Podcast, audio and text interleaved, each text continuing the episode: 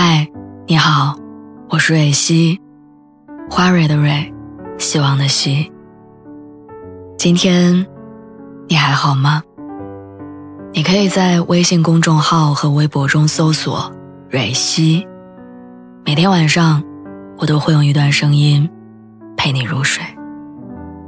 听完今天的故事，祝你晚安，做个好梦。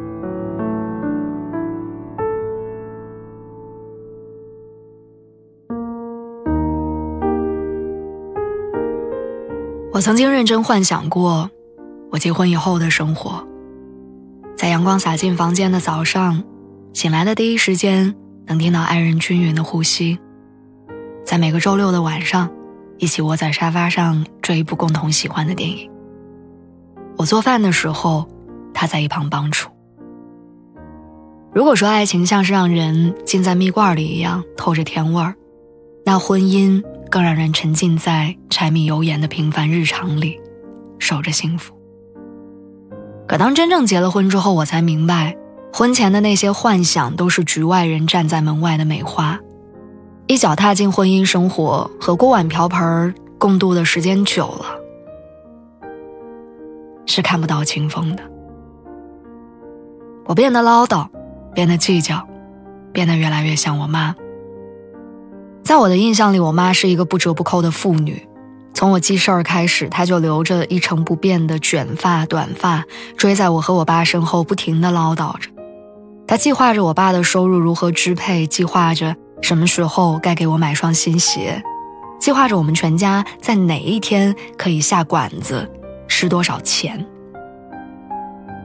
我喝不完的牛奶，他会拿起来喝完；我爸用旧的毛巾，会被他。再次用来擦地砖，就连买菜逛街拿回来的各种塑料袋、纸袋，也会被他整整齐齐的放在那里，填在我家厨房的暖气缝里、阳台的柜子里。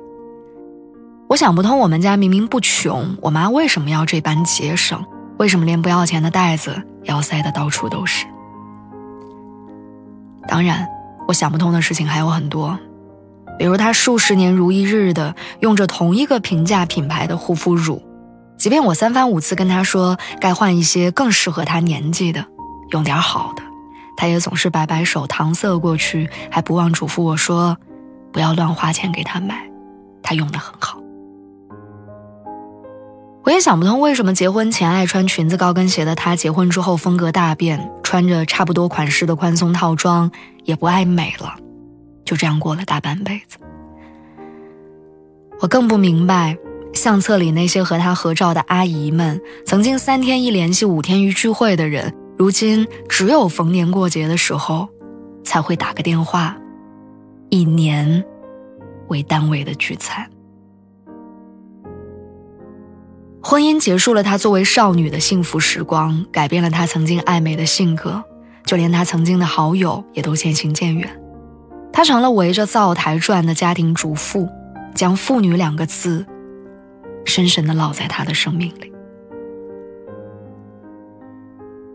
可能是对她人生的不解，可能是对她选择的无奈。我害怕别人称呼我为“妇女”，我本能的认为这不是一个好的称呼。我更抗拒自己的人生会变成如同她一般，没有自由，更没有自我。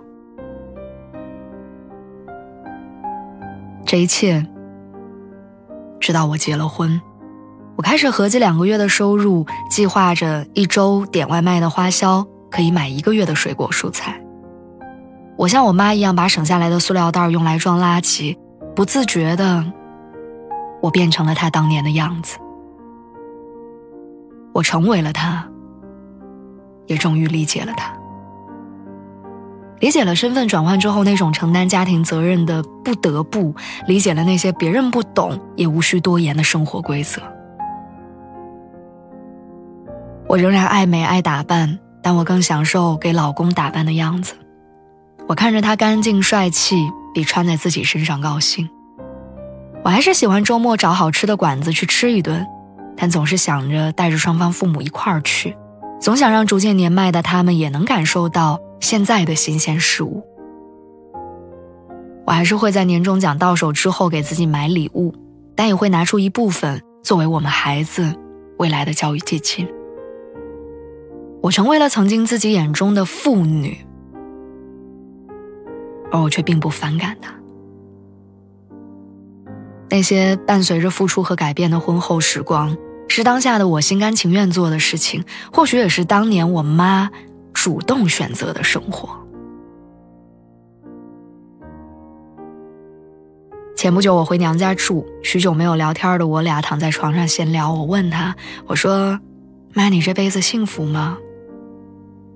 我妈一边拿着粘毛器在粘床，一边回答我说：“幸福啊。”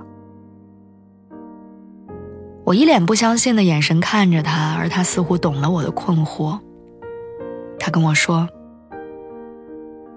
七八岁的孩子能吃糖，能去游乐园，是幸福；十几岁的学生不用写作业，多打一会儿游戏，是幸福。”二十多岁的年轻人呢，觉得谈一场你侬我侬的恋爱是幸福。可是等到三四十岁，你会觉得钱够花、觉够睡是幸福。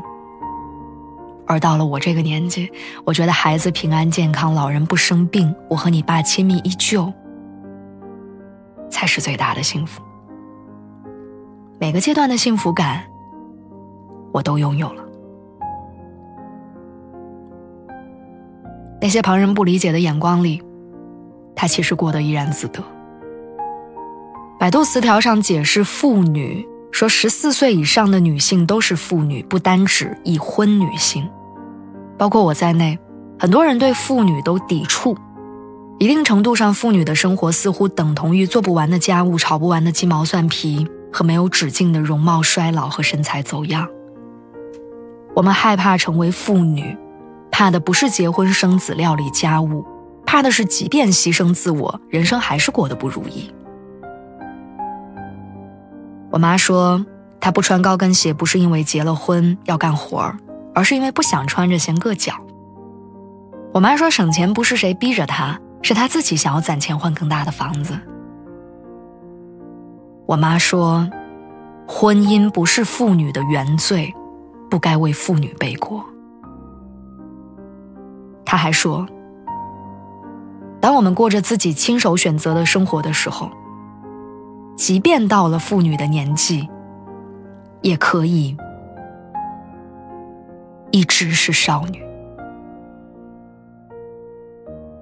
祝愿你我妇女节快乐，在悠长的岁月里，享受你选择的生活吧。我们都是。最好的年纪，最美好的样子。